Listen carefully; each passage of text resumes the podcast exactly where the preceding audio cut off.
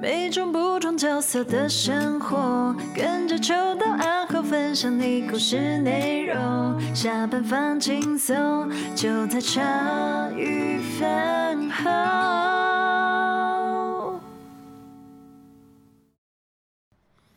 欢迎大家收听茶余饭后，我是阿后。哎，我们直接接着听下去。那台湾人领养的几率高吗？台湾人也是，其实我我们接到蛮多电话，也是就是说，他可能来当过志工，然后看到我们这边有很多小朋友，他也觉得哎、诶这个有投缘呐、他也想要领养。哇，对，那但是如果不是本国的小朋友，就没办法领养。哎，我们台湾人，呃，你要透你要领养外国小朋友也可以，但是要透过那个媒合的平台。那那因为这些小朋友不在媒合平台上，我不可以说，呃，我们其实以呃收出养法其实有修改过，以前是可以私下，只要比如说我我我是这个小孩的父母，我说啊，我我我我生太我多过了，给你，给你一个，我过给你，然后去法院办个手续就好了。嗯嗯哦嗯，，那现在不行，现在一定都要透过平台。那主要其实也避免人口贩运，哦嗯对，因为你私下私下收出养，其实就会有人口贩运的问题，因为你不知道对方是谁。嗯你看起来来他好像也是一个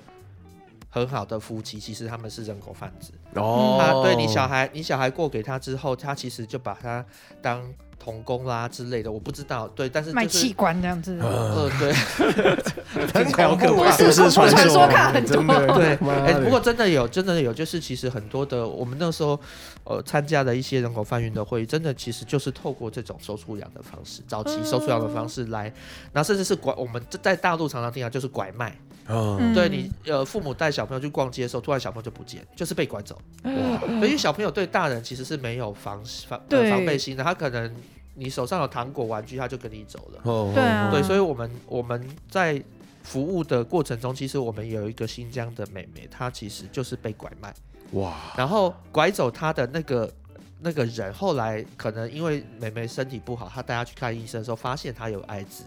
所以她就吓，她也吓到了，所以她就又又又丢出来，哇，又丢出来之后就就就就去丢回街上还是对丢回街上。那那当然，因为警他们有有警察嘛，他们会通报，然后所以后来就去福利院安置。福利院安置之后就送来我们这边，我们就代为照顾。然后我们就跟福利院沟通说，可不可以找到他？呃，因为他一开始其实是被一对夫妻领养了，那领养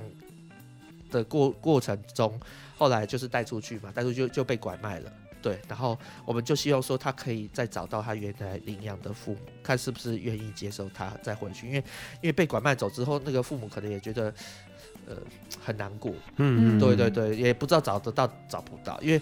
大陆很多这种被拐卖的儿童到最后是其实是找不到的，哦因为太大了，你不对晓得啊他是不是出国还偷偷运运出国还怎么样，你不知道。嗯对，所以他们那个时候也很难过。那后来，呃，我们这几年，我们同经过我们同事跟福利院的努力，其实有让孩子回家跟他们当初的领养父母见面。哇，哦对，那现在现在就呃，我我记得应该是在呃疫情爆发前就回到新疆去了。哇，她是一个哇新疆的小女孩，很可爱。哦，对对对，就回到呃养父母身边这样子，收养的父母身边，嗯对，也在那边念书。然后我们正好有，我们正好有一个大哥哥，他以前也是我们照顾的小呃照顾的小朋友，嗯，对，然后变大哥哥了？ 对现在是大哥哥，他现从在小弟弟变大哥哥，对，然后我们就说，那因为他在新疆工作，然后我们就让他们两个联系，就说，那你有问题就找哥哥。嗯，对对对，嗯虽然跟爸爸妈妈住在一起，但是因为毕竟是父母，有些话不方便跟父母讲，嗯嗯，对，，那你就可以跟大哥哥说这嗯样，哇，对所以觉得蛮奇妙的。嗯对，有关于这一次拍的这微电影，会有这个机会，呃，拍这样子的呃主题的电影，其实主要是导演来找我们， 哦，真的哦，真的真的，我在真的拍我研究所毕业制作的时候，嗯呃，我是做关于一个印尼籍的女性义工怀孕的一个剧情短片。哦，嗯，对，那我在做这那部片的时候，其实有去关爱之家做过田野调查，嗯嗯就是因为关爱之家是对于义工怀孕，然后对于义工呃宝宝这些、义工儿童这些最最了解的题材啊，也有去跟小朋友抱抱啊这些，对对对，所以所以在那时候，其实到后来就。诶、我觉得有点像刚刚讲的，就是有点结缘啊，就是说你你你跟这些小朋友有缘分，你就他留在你心里啊。哦，那所以我在研究所毕业制作做完之后，我就想那时候刚好台湾大哥大，因为他们每年会出资拍两部公益微电影，嗯嗯，嗯，对，嗯然后我就想说试试看，因为他有他有邀请我们，就是他他们每年都会办那个埋缝行动创作奖，就是、哦哦就是哦微电影比赛或者是歌曲各种艺术创作。哎，啊，那那我因为我曾经在这奖，在这比赛里面有有拿过一些奖，所以他们就有邀请。那后来也因为这样，他们还蛮蛮幸运的，有五十几组投。那后来他们选了两两两组，那刚好我们是其中一组，哦，对，所以就等于说有资金，资金的问题先解决了。嗯，那然后就找关爱之家合作，因为我一开始其实，在设想要合作的对象的时候是，就所有公益组织，其实我我完全没有思考，就直接写关爱之家。 ，OK，对，嗯因为这就是跟我最靠近，然后我觉得可以值得让更多人知道这个社会状况的一个题材。嗯嗯嗯对，所以我们就开始有了这样子的合作。 ，OK，对对对，等于说，等于说就是去找到资金，然后而且我们后来在就是放映的，就是就是说点阅率公布的记者会的时候。那台湾大哥大说，这其实是最后一届哦，投真的资哦，投资公益微电影，哇因为他说，其实九年前我们是第九届嘛，嗯那嗯嗯第一届的时候，那个时候要冲点击率很容易，哦因为那个年代啊哦就对对是对不像现在这么多东西可以选择。哎，没错，没错没错，对，甚至有几部他们好像后续那个效应一冲起来，就是两两百多万的点击率哇都有哇。超多哎对，对对， 很多哎，那他说其实这个不好推，那其实刚好快要遇到十年了，所以要做一个转型，所以 OK 所以我们也是在公布记者会那天才知道说，哦，原来我们是最后最后一部投资的片。嗯对对对对啊哇，那末代哎，真的是末代对，刚好是末代。嗯我觉得现在对现在因为可能各种这种多呃多媒体啦通路很多，嗯所以可能他嗯们的演算法一直在变。嗯所以我哎没们错在冲点击率的时候，其实我们用呃用尽各种方法，比如说呃像脸书就很明白告诉你，如果你只是分享 YouTube 的链接的话，它是不会帮你推的。对，没错，嗯对，那当然还有就是再来，我觉得最主要当初在推的时候，还有一个很重要，就是我们呃诉求的对象的呃这些妈妈们。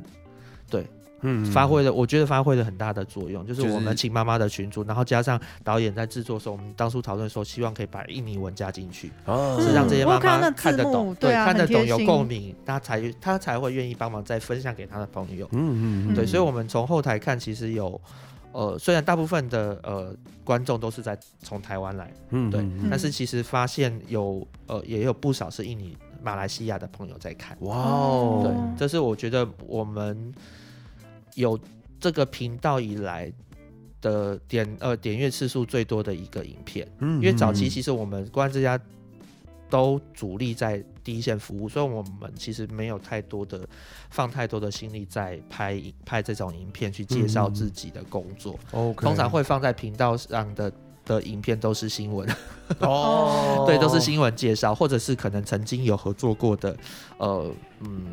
其他的单位拍的，啊嗯帮我们拍的，我们放上来，但是都没有这一次来的多。哦，所以这次就是等于是由关爱之家自己，然后再跟就是导演这样合作，对，然后亲自资金拍出来对，的然后资金是由台湾大哥大基金会出的。对，嗯那他们基金会也会有一个专案负责人，所以我们每次开会，就我我虽然负责写剧本，像关爱之家那边，就实际上来说，对于义工小孩子的处境的心情，其实在我写剧本的过程给了蛮多帮助的。哦，对，那时候我们其实有时候就约了碰面，就是闲聊，然后聊一些一些故事对啊，啊有一些印象其实蛮深刻的，有一些我记得有说有一个因为有一个就是嫁过来的，然后离婚的，嗯然后又后来因为。因为还没取得身份就离婚，然后后来他又生了小孩，所以全家都黑户。对，哇，对，这我这听过是这个故事对对，这个其实就是我们一直在讨论的，就是那个我们的国籍法很很妙。嗯嗯，对，就是你呃，我们要求嫁来台湾的人，你要放弃国籍。对，要放弃国籍，然后啊但所以是。我从印尼嫁过来台湾对，我就不能再当印尼人了。对，但是他不会马上叫你这样做，他会有一个你，因为你要取得台湾身份之前，你会思考嘛？那他会在那个时间跟你说，你可以思思考一下，你要不要取得台湾的身份？但如不果能你无缝接轨。那个你如果确定你要，我们讲规划，哼如果你确定要规划成为中华民国国籍的人的话，那你就必须要放弃你原来的国籍。那你当然你就要去跟你的国家申请说我要放弃国籍，因为我我已经因为各种原因这样子。嗯对，那很多的像刚刚导演讲的，很、呃、早期有一些有一些呃婚姻关系，就是因为他还没有在取得本国国籍之前，就放弃了外国籍，嗯，他原来某国的国籍。那呃，我觉得我印象最深刻的其实就是呃那个时候是马总统在位期间，呃就发生了一个婚姻案件，老公怀疑老婆外遇，哦所以他们就诉请离婚。那离婚也过了，所以太太呢就本来跟老公在一起嘛，他们有婚姻关系，所以她她她拿的签证什么都是 OK 的。嗯，但是她离婚之后，她变她她提早去放弃了国籍，嗯，她在还没有取得台湾身身份之前，她就去放弃了国籍，所以她就回不去了。她就回不去，因为你哇你没有国籍的嘛，你你跟你国家，你跟啊他你在的台国湾也家没有身份证，呃对没有，也因为没她有还没取得身份，所以就然后他要生小孩，还要生小孩。她这我们大家就那时候看到新闻就，What's the 看他变点点点国际孤儿了，哎 是，而且是这么大的人，对啊，还包含他的小孩，所以那个时候其实很多人权团体就去就去跟总统说这件事情。那我我后来没有去 follow 追踪这个事情是怎么发展下去，但是人权团体就会觉得说，怎么国我们的国际法是这样设计的呢？嗯嗯对嗯，啊，对，因为我我我在对于政治的印象是说，哦，如果你要你要参选，就是民意代表啊什么的，当当选总统的话，是其实确实是不能有双种国籍的。嗯对，但是是我觉得一般老百姓的嫁娶为什么要限制这么多？哦，对啊啊，你看，你看我们台湾人有多少是台湾人，然后去美国变后来变美国公民，是双重国籍，嗯嗯，从来也没有美国从来也没有管你啊。对啊，嗯就对是不对没有说你要拿到美国国籍，你必须放弃原国籍。对对这对样，就是很有一些国家确实是没有这么严格的要求，但是我不晓得我们为什么这么害怕哦 外国人进来，就是我呃我就是同时拥有双重国籍。哦哦哦，对，对，这是其中一个印象深刻的啦。那对其实也蛮多的，因为其实像那个关爱之家创办人就说，他我们那天他有说，呃，大家知道他照顾很多义工小孩，嗯可是其实他也送葬了很多。对，就是因为因为环境，因为我很多年前其实我在新闻看到一个印象蛮深刻的是，因为妈妈是看护工，那爸爸是就失联义工。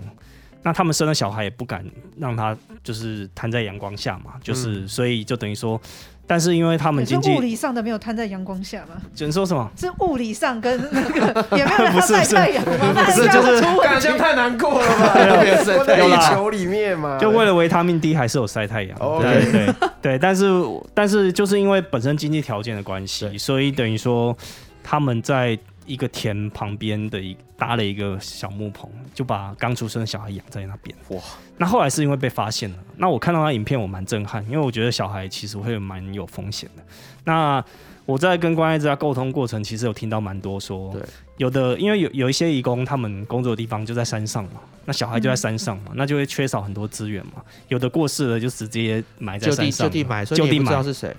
对对，就从来没有过名字。对所以我在想，我那时候在发想这故事，就会觉得说，这是这个小孩好像从来没有官方存在记录，他就这样活着，然后就消失了，然后有一种属于这些小孩的心情，好像可以帮他们表达，因为这这些小孩从来没有存在过，可能也不容易被看到。那所以才会有透明的孩子这样子的故事的一个概念，这样，那也是他们讲很多故事，我才有一些启发的。对，因为哦最对早其实我们觉得这个问题很严重，是因为我们自己照顾的小朋友，呃，就是因为他他我们不知道他是呃妈妈在怀孕的过程中是怎么样，有没有产检。那当当然他来关家的时候看起来一切好好的，后来才发现，因为他是呃早产儿，那他又没有打疫苗，对，然后一旦生病了，其实就很严重，后来就过世了。对，那过世之后，你又不知道要怎么处理，因为他他没有身份啊，你你去哪里登跟谁登记？对啊，对，后来就是因为后只知道妈妈是印尼人，所以后来我们就联络的那个呃，请殡葬处联络的那个清真寺那边，然后就用用这个呃伊伊斯穆兰斯林的的仪式来把他、嗯呃入殓在那个台北的穆斯林的公墓这样子。哦，对，那但是后来这件事情其实也有被议员检讨，就说，哎，怎么可以帮一个没有、没有、没有国籍的小朋友，就是随便这样子处理？嗯，对，但是我们会觉得说，那这个其实是我们自己要检讨，就是制度的问题，没错，为什么会发生这样的事情？嗯？对，那那是不是可以让这样的事情更在台面上，嗯，而不是嗯就是都都在台面下？对对，你看，就像刚导演讲，有多少妈妈她是自己在家生，然后在在深山里面，然后她也不愿意曝光，也怕曝光，所以她当小孩子生病的时候，她就是。呃，连我觉我觉得不要讲小孩啊，连她在没有生小孩的、没有小孩的时候，她自己要看病，她都是忍忍，没顶错多就是附近的有药有有药局，然后或者是雇主有止痛药、退烧药，她就吃一颗休息一下，然后继续工作。嗯，没错有多少义工在台湾是这样子，然后他最后最后遣返的时候是带着伤病回家的。哇，嗯，对，真的真的其实非常多这样的例子，是因为呃嗯真的他的条件就不允许。没哦错，对，那换换一个角度来讲，那为什么会有这么多失联义工？为什么他是本来进，我相信进来的都是合法的，嗯，他在进来的时候都是合法的，那他为什么会从合法想要变成失联？这个是我觉得是大家值得去讨论对，这又是一个很大、很很大的议题，很复杂的另外一个议题了。嗯对，对，很对，庞大对复杂的一个问题，就是为什么现在失联一共大概多少？现七在十几万一共，我记得大概去年左右大概是五万五万多，现在应该五有万六左右。现在应该有六万多。哦，现在大概到六十快万。分之一对啊耶，嗯对，所以这你几率看为什蛮么这次对疫情来的时候，政府这么紧张？因为失恋移工很多，他们会是防疫的一个缺口，因为之一你你看不到，嗯对你看不到他在哪里，然后他可能也没有资源拿到口罩啊、酒精啊这些。对耶，嗯对，呃，我我们知道的是，像疫情还没有来之前，其实我们呃就有做准备了，所以我们都告诉这些妈妈、爸爸要来看小孩的时候，你一定要戴着口罩。嗯然后我们要先到我们的呃呃办公室那边量完体温，然后消毒过之后再上去接触宝宝。对 OK 然后如果他们有需要，我们就因为我们有跟社会大众募口罩，我们就会让他嗯拿一些准，让他生活用的准备，因为哦，嗯我们就跟他讲说，因为你每天都会跟其他的朋友接触，不管在上班的时候或者你生活中，那你每天就要换一个。嗯嗯，嗯对，，因为我说你们要接触小孩，而且我们大家都还没有打疫苗。哦对，这样很危对险，你也不希望你就是 在台湾吧？对啊，真对的，对，所以所以其实跟我们接触的这些爸爸妈妈都还算蛮乖的， ，OK，对。那有一些比较两光，有时候来没有带，他带在身，比如说他放在包包里，但他没拿出来，我们就说你要带，要不然不让你看小孩，哇，就会这样子干真的啊 他就要听马 上马上带起来。真的要听话了，最 对，近但是后来因为我们政府规定越来越严嘛，所以他来，因为他要坐大众交通工具，所以他就会全程带着。哦 OK，嗯对对对，所以其实然后包含这一次呃，柯市长就是呃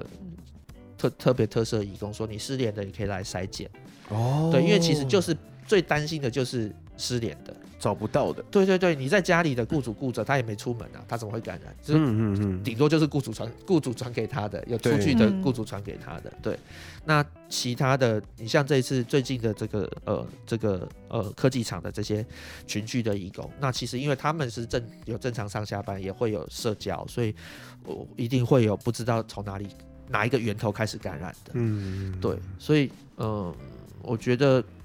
这个事情其实很复杂啦，对啊很复杂，但是但是呃，在移工移工在这样的环境里面，他其实有的时候其实是被动的，嗯，因为你就像失联移工来讲，好了，他他完全都没有资源，他怎么去保护自己？对啊，嗯，他没有办法。那我们可以说啊，他在山上啊，因为人很少啊，没有感染传染的机，这传染机会很低，但是他总会要放假下山买东西之类的，对啊或者跟朋友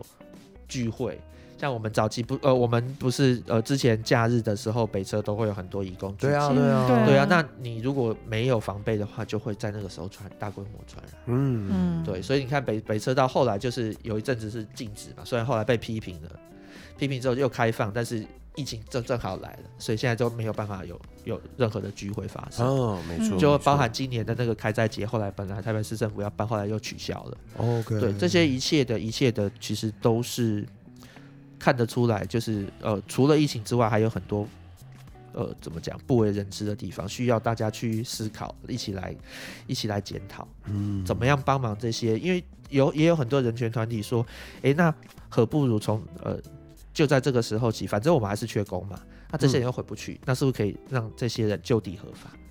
哦，对我们，我们把嗯他的处罚解除解除掉。那他如果原本是看护工的，那这样就让他原本就回去看护工，继续继续继续做看护的工作。嗯对啊对，这样就好了。但是就是可能没有想象中这么容易啦。对，可能还有背后一些其他原因，对对对，因为元素跟因素太多，复对杂对对，太多了，因为我们一时知道讲不完对啊，我们我我另外也在听妈妈讲，我们在聊天的时候，其实她就会说，呃，他们有的时候真的逃呃逃跑的原因有很多，一个是雇主虐待，好、哇，对，然后第二个其实最大的诱因就是因为，呃，在看护工的薪水真的太低了，哦很低，对，对所以所以然后他要做的事情又特别多，对，所以他长长期精神压力下，他就如果外面有比较轻松的工作，虽然呃生活环境不好，但是薪水高，他就会冒这个风险去，没错，对，但是没错其实他们，我我觉得因为他们来的地方比较呃单纯。嗯，所以他们不会想太多的其他的因素。不知道有偷抢拐骗这些事情。对对没错没对，错所以他就去了去了。当然，其实我觉得可能如他所愿，他拿到比较高的薪资是他高兴，但是他没有想到说他会因此变成失恋义工，啊，嗯没错没错，他的权利都会因此而丧失。 OK 失联移工的定义要怎么算呢、呃，我其实应该我们以前都叫逃跑嘛，因为从嗯从雇主家离开就逃跑嘛。那失联其实失联主要是因为他找不到，他逃跑之后，其实政府就找不到他，哦，对，但是其实我们有一次问警察，我们就说，呃，就是问了移民署，他说，他说其实他们都知道在哪里，哦，啊？都知道在哪里？对，都知，其实大部分的警察都知道失联移工在哪里，哦有有一些专门收，就是有很多失联义工工作的地方，对对对，他们其实都知道，那只是说，只是说，因为我们的政府部门是这样，就是你你要有检举，他才会去抓，哦，对，那那其实其实如果他主动发动去抓。也可以，没有不行，嗯，没有法规说不行哦。好，那但是你要想到哦，请他的人是谁？哦，请这嗯些失这些逃跑移工是谁？是台湾人嘛？那当然，你请这些失联移工的话，你第一个雇主会被罚，嗯，对。然后第二个，第二个他现在的工作没有人做了，比如说、嗯呃，我我知道很多的就是在尤其农业的，像在离山上啊那些山区里面工作的，那这些这些老农他没有人帮他种植收成，那怎么办？他的生活也也也也也也成问题了。对，这个其实后来变成环环相扣的一个嗯对，问没题错没错。我在澳洲的时候，其实就是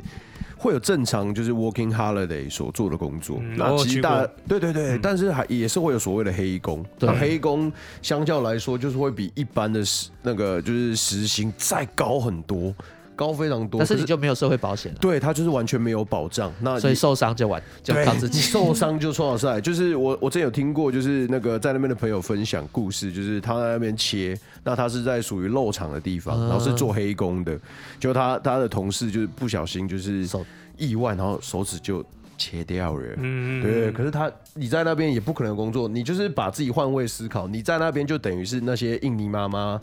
就是那些嗯女生男生在这边也发生了意外。你在澳洲那边发生任何事故，其实你也是没有保险那个医疗的。对啊，因为你哇就是黑工啊。没错，没错，对啊哇，贵到爆炸！我记得我有一次有在哦非澳，常贵，是真的非常贵。我在澳洲有一次有感冒，而且是我刚去，我觉得可能是有点水土不服。然后去的时候，其实我就是有点发烧。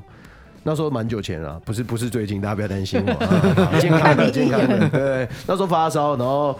一一一讲之后，然后就是我想我干。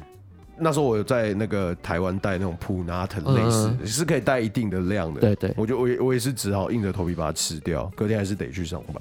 因为没办法，你在那边看医生是谁受得了？对呀，哦，对啊，那超级贵。你说随便看一下就几万块了，差不多，对，差不多台，币啊，对，台币换成对啊台币的话，我们我们的对鉴宝真的是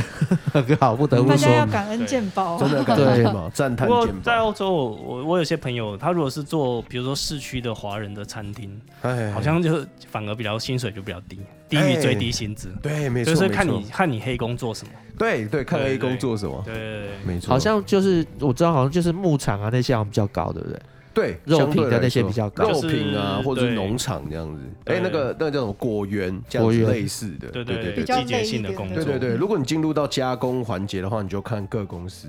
对，是看各公司啊。所以其实我们我们人去到那边，虽然被叫 working holiday，我们相较来说，我觉得那个就刚才前面不是有讲到，就是说来这边工作的人基本上就是那个休息时间不够多。对，可是，在 working holiday 的时候，我人在那边的时候，就是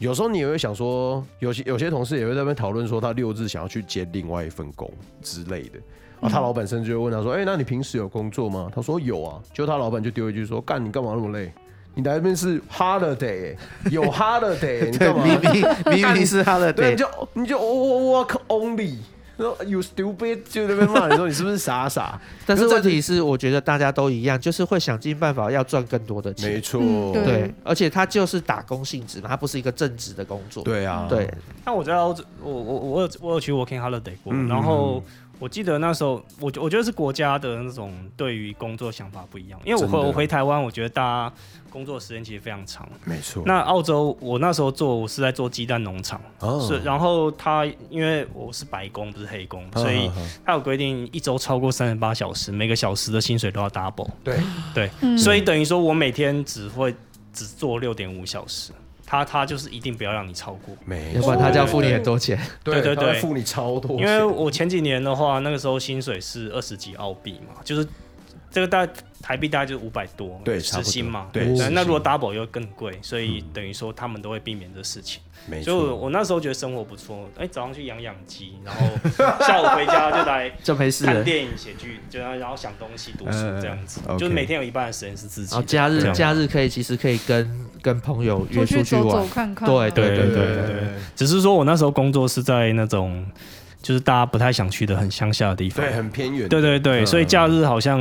不知就道去是哪也是大家一起煮火锅，好像也只能 这样。 啊，就同乡一起聚聚这样子去个卖场之类对的，嗯，因为我我之前也是有看一些有去澳洲游学的人，他们自己有分享，就是他可能会利用比较长的假期，一些人约出去，就是开车出去玩、对，旅行啊，旅或者行，去对哪对里对对，看就去看，体验啊。那真的、对啊那个真的才比较像是所谓的 working holiday。对。嗯，才有对放假嘛。可是如果对我们今天把那个画面带回到就台湾，那来这边的移工，哇，那相较于我们来说。他受到的生活条件跟他平时休闲的那个，就像你刚才讲的，我出去晃晃干也是跟老板出 差，对，，不是对他啊自己出去。欸对，对啊差蛮多的，对差啊，蛮那真多的是的。差蛮多的。但我觉得就是澳洲打工的经验确实可以某某个层面来稍微回台湾后换位思考一下义工的处境。真的，真的稍微有一点，虽然对我觉得在澳洲还是过得好多了。对，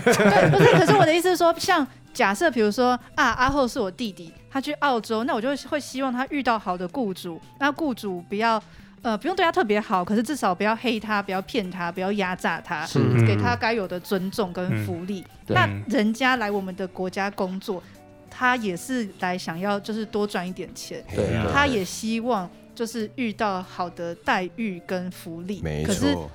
就是比如说啊，我自己家有小孩，或是我的兄弟姐妹朋友出去，我就会希望他啊，可能在国外的薪水好、待遇好、福利好，可是。看到东南亚来的来我们家，我给他两万五，就会觉得说，哎、你就应 该， 我施舍你很多了。对，我就觉得说，平啊，时你你在你自己国家可对能就啊，七赚那八一千点块，对对点，然后对那你对来这边赚很多，很爽了，那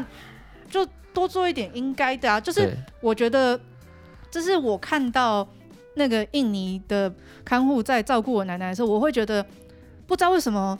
就是台湾的人，或是其实我不知道为什么这个矛盾是怎么来的，我会觉得说好像。我周边的朋友如果去欧美啊，或者是去澳洲打工的，大家都觉得哦那边工作环境很好，然后遇到什么样坏老板，大家就觉得啊怎么可以这样子欺负我们那个外地人？可是我们都在欺负，对我们，我们都我在们都在我欺负我们很人家多的雇主也都是在欺负。对啊，确实是这样。对，对，嗯这个其实就是呃，我常常也会呼吁，就是说，真的有出国有出国打工过的，不一定是去澳洲，这些朋友应该真的要换位思考，出来帮这些义工讲讲话。没错，没错对，因为因为其实我们真的条件，呃其实因为我因为我们呃日本在去年就开始开放大量开放移工嘛，那嗯但是在这个过程中，其实媒体一直有在观察一个现象，就是说他们对于移工呃进来之前的训练标准是很严格的，嗯对，因为他们希望说你进来之前，你你要能够语言上能够很顺畅的跟雇主沟通，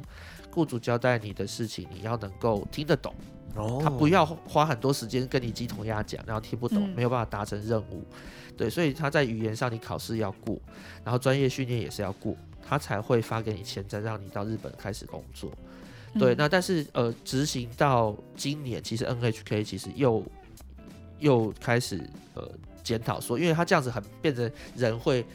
进口进来的很慢。啊对，然后嗯也也是，所以媒体就一直在想说，这个是这是这个这么严格是好事嘛？嗯那但是其实我们在呃沟通的过程中发现说，其实日本本来就是一个排外的民族，他们超国级排外家的，嗯对，所以他会设这么多严格，从好的层面来讲是没有错，对，但是他就是不希望这么多外国人进来，嗯来来日本工作这样子，没对，错但是事实上，日本以前这个超高龄化社会是真的很需要很多，呃，就是劳动力来照顾他们的长辈。嗯嗯，没对，错，那但是呃，我觉得沟通这件事情是确实是很重要的，嗯就就即嗯便在台湾也是一样。还有尊重也是，对，没错因为所以我我常常跟呃我们的妈妈讲，我就说你有问题，你要事先提早就跟雇主讲。 嗯，对，因为你提早讲雇主，比如说哦，我你你你发现你这个月月经没来，然后你买你也买了验孕棒，然后你也怀孕了，你就可以跟雇主讲。那个时候你还可以工作，雇主不用担心，嗯雇主不会说啊，你你马上不能工作，他他这么短的时间内，他哪里去找替代的人力？哦，没错嗯没错，对，你要站在雇主的角度上想这件事情。那你你你如果有提早做这件事情，雇主就不会有抱怨，嗯他顶多跟中介讲说，哎、你帮我，他大概什么时候要预产期，也开始要请产假。那那个时候，当然他在过程中就要慢慢转变他的这个劳动的内容。嗯比如说本来有做家事，他就说尽量不要做家事，或者转换去做家嗯事，因为他不能抱抱长辈，可能肚子越来越大，哦出这种工作不太能做。那这个就是雇主跟义工之间怎么协调，但是最起码义工还是在合法的工作，嗯然后合法没错的没错请产假去生产，然后呃需要替代人力的时候，中介还是可以去找替代人力来做。嗯嗯，对，其实这个就是这个就是呃沟通也有沟通下的情况，嗯所以后来我们呃长时间这样子呃跟雇主啊中介移工沟通，其实他们我们其实在观察也慢慢确实有很多的移工确实是这样子过来的，哦透过中介透过移呃自己的雇主打来的，那他们你看他生产完都可以回去嗯，回去工作，我们就觉得很开心，对啊嗯慢慢就也有有改好变中介了，对，对啊也也有慢慢慢慢大家有改变想法了。嗯对，而且其实我们一直告诉他说，你们你们千万不要，就是告诉这些妈妈们，就说哦，你这个违法要赶他回去，因为我们、嗯我们的在服务的过程中，确实有有义工是打电话来是哭着，为什么？因为他以前被威胁的，哇对哦他以前被威胁，他害怕，因为雇主跟中介都一直要赶他回家，嗯对，嗯，对啊。但是那我个时候他又只以前我记得是大更肚子早期其实有一些，你可以说比较遏制一点的中介，就是说你就两个，一个是回家，一个是堕胎，就只有这样子。哇，堕胎他们其实都有管道了，堕胎也有管道，真的嗯对，直接就是桃桃他们园都那边已经很多合作小的嗯诊所，合作的管道了。他就是怕你，他他怕麻烦到自己，所以他就是用这种真的最对对纯粹对，比简较单的早期会这样很恶劣。那所以我后来关爱那边有说，有一些中介也很很认真的、很有心的处理这些事情，对因为有的中介可能也是妈妈，也懂这些事对情，所以我就觉得，对哎，也也就是也蛮感动的，不对然不然听了太多不好的事情。对真啊，的我就觉对得啊一直对怎么都是负面的，好像应该我们要扭转一下局势嘛。嗯对对啊啊，因所以说要大家要花一点心力去调整。真对的，就像刚刚导演讲，我们其实有一个呃有一个妈妈，她自己是做中介的，嗯她有一次在处理她的呃她的义工的问题的时候，就是那个时候就是因为她怀孕了，然后雇主其实自己也没没有感觉，就像我讲，大部分都觉得义工胖胖了就 就很正常，对。然后那天就是因为她其实已经要临盆了，她都没有感觉，啊，所以就突然在雇主他在工作的场，就是可能就是在家里就羊水破了，然后血血就流，然后雇主都吓呆了。对以呀。对，那后来当然就赶快扣中介来说你在干什么，然后就赶快先送去医院嘛。然后后来雇主就跟中介说，这个这个人我不能要，因为他这样子我们大家都吓到了。然后他还、呃，就是还赔了一笔钱清理家里。 OK， 对，那当然这个这个中介回不去了，但是呃，这个雇这个义工回不去了，但是他又要他又要呃待待产生呃生小孩怎么办？所以他后来呃中介就找了在网络上找了一个呃就是愿意接纳他的房东，然后用半价的方式租给他一个小套房。哦，让他在那边待大概待两三个月吧，对，然后呃，在这两三个月过程中，他再去帮他找下一个雇主。但是你看哦，即这样子的情况，我觉得还算好，是因为他都在合法的情情况下运作，嗯没他错没有被他没有被呃他没有逃跑，这件事情很重要。嗯嗯，对，然后就是中间其实是一直中中介 hold 住他，要不然他可能一般的义工可能遇到这样的状况就跑掉了。怕从死医院就了逃跑了。这对样，有子很我们确实有发发现过，有一些妈妈在医院，她生完之后她跑掉，然后医院就嗯，妈妈嘞，小孩在，妈妈也 是妈妈妈妈怕嘛，妈妈也会呃怕嘛，对啊就是还是有一些呃，她没有更新 update 的资料的状况，她怕她就跑掉他了。也可能当下他紧张害怕，啊而且其实后来，我我觉得我我有点抱怨这件事情了，但是我觉得这是站在移民署的立场，他们这样的他的措施其实是没有没有站在他立场讲没有错，他们后来就是呃有告诉医院说你你们呃发现移工来生小孩的时候都先通报给移民署。哦，那移民署就会先去查这个妈妈资料，她是失联的还是合法的。失联的话，他就会等她生产完之后，他就会在医院等她，要抓她，因为她是失联义工。哦，假如他是失联的，对对对，哦对，那合法当然就不管他。当然，对嗯对，所以所以很多妈妈群组里面也知道这个事情，所以为什么会妈妈生完就跑掉？哦怕被抓。第一个早期嗯是她不要这个孩子，她生完就跑掉，啊，现在是因为纯粹她比较单纯，对，那现在就是因为因为怕被抓，所以她跑掉。哇， 然后你说她不要孩子嘛，她当然要，但是因为孩子还在可能还在保温箱，她也没嗯办法带走，她只好自己先走。对嗯后来他可能就私下跟那医院，医院通常就会先通报嘛，然后就先会先转来关爱，对，然后然后我们就我们就会等，看妈妈会不会来跟我们联络，你就会就就就有机会让他们再连接起来，对，然后我们其实也也担心，就是说因为逃跑还有一个最大的呃麻烦就是对于这个健康，因为妈妈嗯没有、没有产检，那小朋友的健康也会受威胁。哎，真的，对，而且呃，台湾在去年有发生四例，就是呃，妈妈是 HIV 阳性带源。哇，对，那后来呃，有那个好像我记得那个新闻好像在台南还是嘉义吧，发被被他在他在呃诊诊所产检的时候被被通报的。对，后来后来妈妈跟小朋友好像安置到桃园的一个机构去了。嗯对，因为他也是失恋一工，那他也是就是因为疫情还没办法回去，所以其实你看，呃，这些移工怀孕的问题，其实层面其实蛮广的，哎，很广哎，嗯对，所以我们其实在今年就开始试着，呃，在移工的群组里面去推动教育他们，就是呃性病的防治，嗯，对，因为嗯因为他们的宗教信仰不能教他避孕。哦，我知道了， 就像之前阿北说要开义工学校，要教他们戴套，嗯大家嗯都嗯气炸了，有没有哦对， ，OK，但是但是那我们就换个方式说嘛，嗯嗯嗯，教性病防治可以吧？那性病防治怎么样？就是要戴套，嗯嗯嗯对。但是嗯就你用这样的方式去去说，移工可能会在宗教上面比较不会那么直觉的排斥这件事啊，情。他不会当下就连接到，就说啊，不是这跟避我的孕，这个对是性预病防预的防性对病这样嗯子。这个这个的创这个的思考的源头是哪里呢？最主要其实也是当初，呃，天主教教廷那教宗那边发现说，其实很多的天主教教友，因为他不能避孕，所以呢，他因为这样没有带保险套而传而而被感染艾滋。嗯，对，所以他后来就提出，教宗就提出了一个说法，在你在性病预防的前提之下，准你使用保险套。嗯，嗯对，这个我我们当初的想法是从这边来的，对所以我我说，你看天主教已经开了一个门，让他的教友可以使用，有有有条件使用保险套。嗯嗯，对，那但是我后来有一次有一个机会跟呃清真寺的教长在聊这件事情的时候，他们说因为穆斯林呃，尤其在印尼的穆斯林比较呃复杂，是因为他们很多的小，他们很多岛嘛，那每个岛可能又有不同的部落，那每个部落的首领他们的观念不一样，哦有些部落可能觉得，哎、这样可以啊。那有些部落就是不行啊，怎么可以戴套呢？嗯对，所以他们这个在内部没有共识，他就没有办法形成可能可以拿出来讨论的政策。哇，对，所以所以就就就很难做。那我们就我们在思考的时候，就把它当做它不能执行，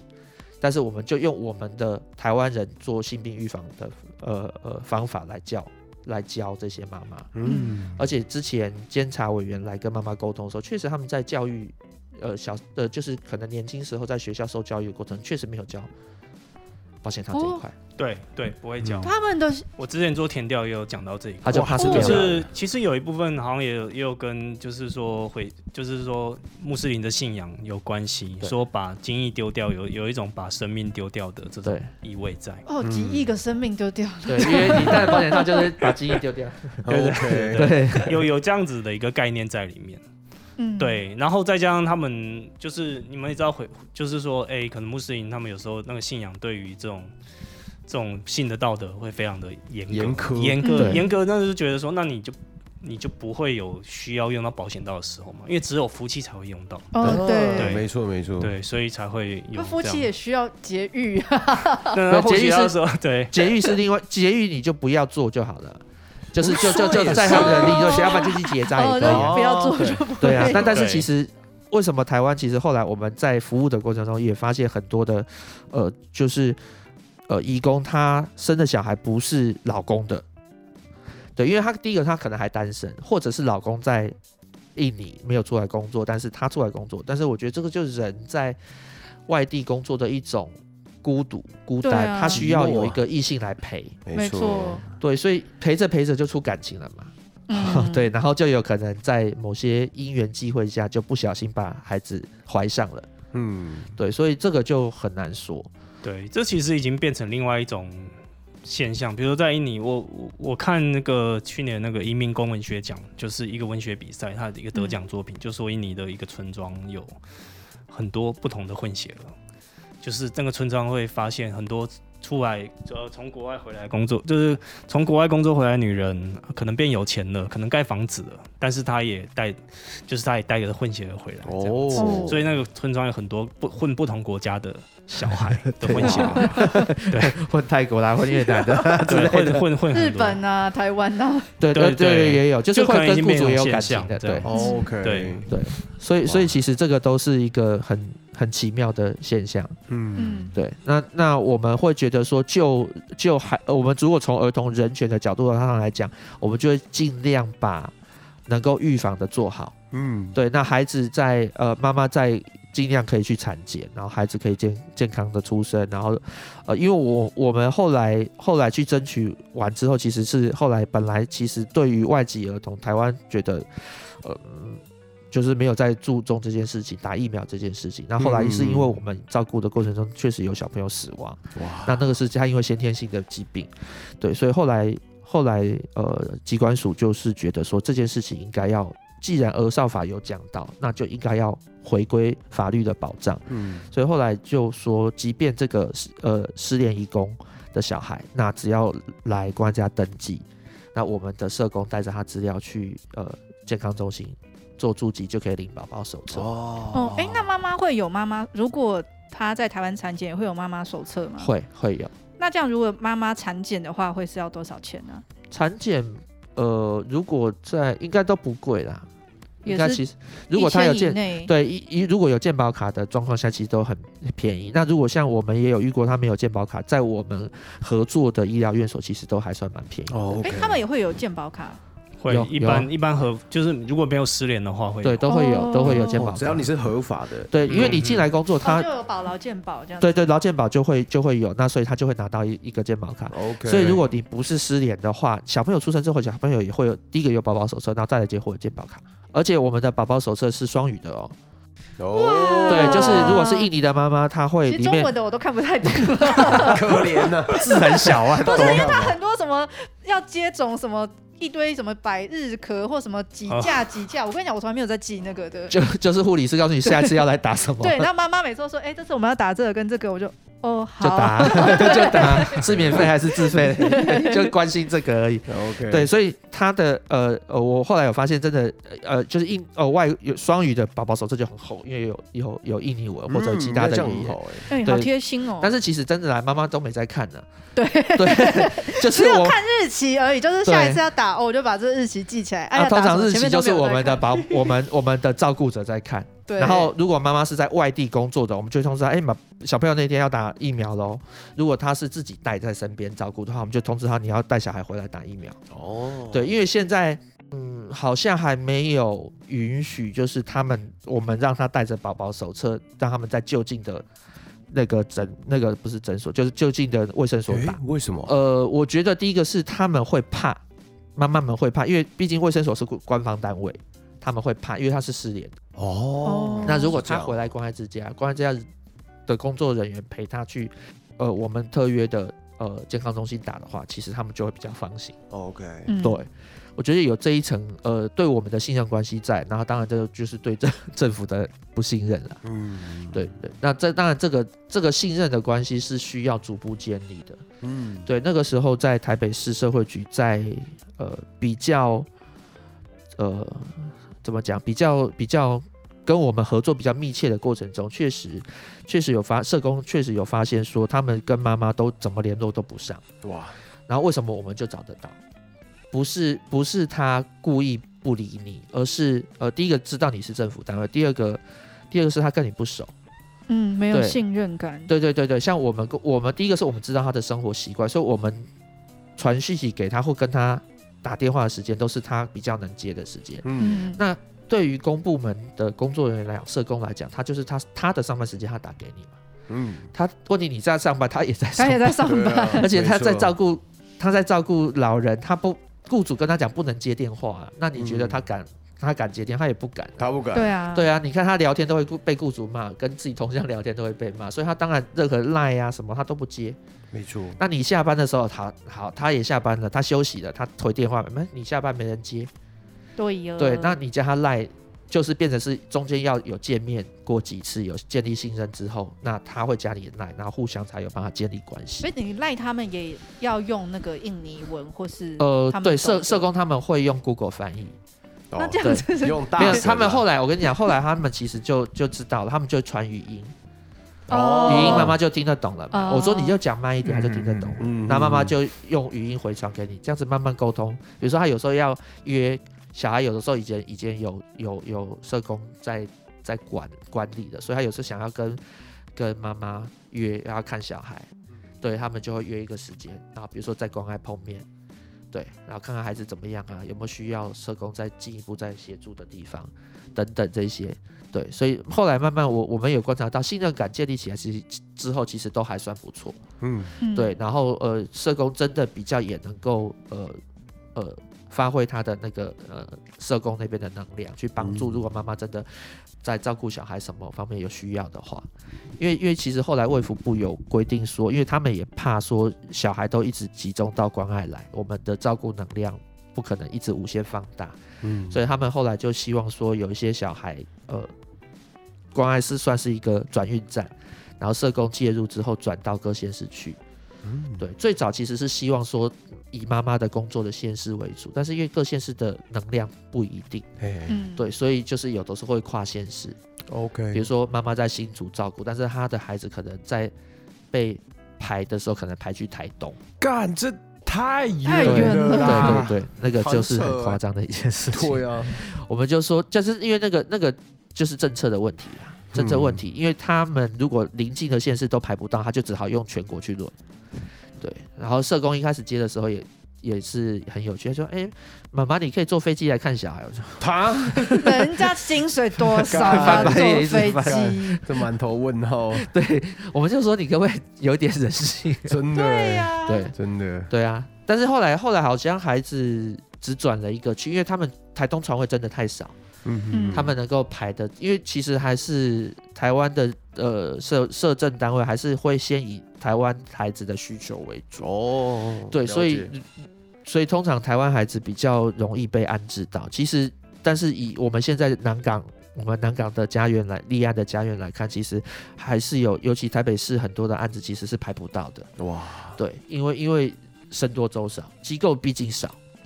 对，然后寄养呃寄养家庭毕竟也少，嗯然后很多寄养家庭他不愿意收所谓的紧急安置的小孩，什么叫做紧急？就比如说，呃家里突然临时出现状况，小朋友没有办法待在家里，他需要找一个地方安全的地方来照顾他，对，那那个时候就会启动紧急安置。好啊，希望希望今天那个主任跟那个导演跟大家传播的讯息，希望大家都可以去关心一下。对，啊，如果对啊大家要关怀这个议题的话，其实就直接在 YouTube 上面搜寻“透明的孩子嗯嗯”，对，就可以。看到。我们今天会在那个节目底下的那个就是资讯栏那边，就是提供所有大家可以看得到的，就是资讯，嗯无论是透明的孩子啊，还是我们关爱之家的相关资讯，其实我们都会放在底下。对啊，因为对其实大家除了看影片之外，可以呃多上呃我们的台湾关爱基金会的官网跟脸书，其实我们都会一一直有讯息出来。嗯，没错没对，错。那很多人常常问说，哎、那你们要呃，我们要捐款啊，或或者是捐捐物资啊，那到底要怎么做？那其嗯实，在官网上都一目了然， OK，而且现在捐捐款管道很多嘛，对啊，对，那其实呃，什么 Line Pay 啊，什么 Pay 都 都可以，对，没错没错对没错。对啊，很方便好。谢谢大家、嗯啊！谢谢嗯那个大家一定要去支持一下《透明孩子》，真的蛮好看的，七分钟，好不好对？把把那个就短短的七分钟，让你知道，就是其实那整个故事的架构非常的漂亮，很美，就是很很哀伤，可是它整个就是想要让你呈现的，就是哎呦，你看了你就可以知道了。大家真的可以上去对啊，搜最后的寻一下，最后的结局还不错了，对，很棒，很棒。最后的结局还对不对错。对对对，一看完哦，真的是赞叹导演，看初剪的时候，我觉 得有点害怕。可能那时候就有跟他们说，我我要拍一个很可爱的鬼片这样。哦，对，因为一般鬼片都很恐怖，对啊但这些小朋友很可爱，嗯然小朋友后很可爱可是很可爱之后，有有一些他们的心情可以带出来，对啊呀、真所的真以的，所以所以有有这样子的一个概念在前进，这样对。嗯真的感谢就是导演认真去田野调查了，然后也谢谢关爱之家主任今天来一起录音，好，嗯谢谢，对，谢谢大家，那谢谢大家今天收听茶余饭后，我是阿后，我是欣杰，我是阿凯，是纯佑，好，大家拜拜拜拜。再次谢谢大家今天收听茶余饭后，我是阿后。呃，这一集其实跟大家说一个小秘密，那一天其实就是我准备去看耳朵的那一天。 那天我原本就是打算说，哎、今天录完之后呢，我再去看医生，这样就可以了。所以结束的时候，其实我有跟主任还有那个导演稍微说一下啊，我就是得先行离开，真的很不好意思。然后讲一下耳朵的状况之后，哎、导演突然也说他之前也有这样的情况哦，我突然心里就好多了。可是其实我最想要跟就是立凯主任还有刘导说个不好意思，因为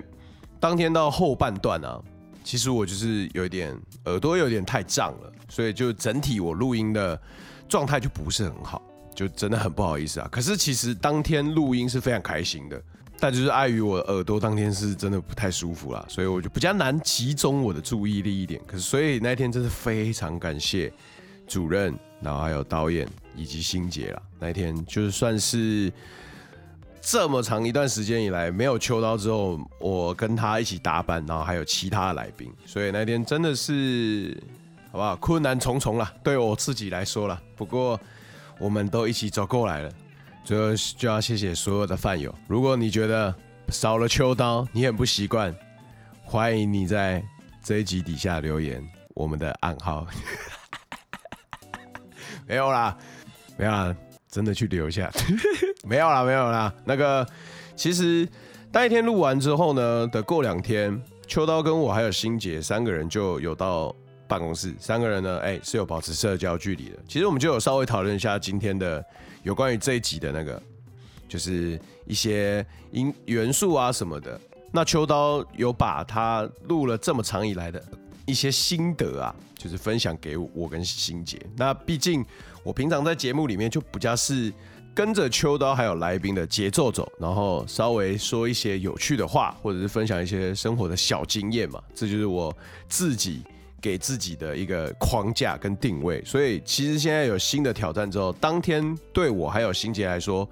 如果真的要讲的话，是比较紧张的，或者是没有自信的。但是也很感谢，就是主任跟导演给我们机会啊。其实当天他们聊完是非常开心的，后面他们我去看医生了，然后那个新杰跟导演还有主任三个人，其实也聊了一段时间，非常开心的才离开。对啊，所以就很感谢大家。那在接下来的集数里面，其实我跟新杰会针对自己啊，会准备更多更多东西啦。那我们自己自身的功课，其实也会做的更多，好不好？那秋刀不是离开喽，再说一次，秋刀没有离开，好不好？他偶尔冤魂还是会冲回来嘴炮我的，那进来大干一场，好吧？我们就做好准备啊！真的再次感谢听这一集的所有饭友了，希望大家不嫌弃。那如果有真的有任何意见，好不好？帮我留言在下面，我跟欣姐都会好好的看，好好的吸收的。再一次谢谢大家，以上就是这一集啦。那我们就下周见喽，各位，我是阿后，大家拜拜。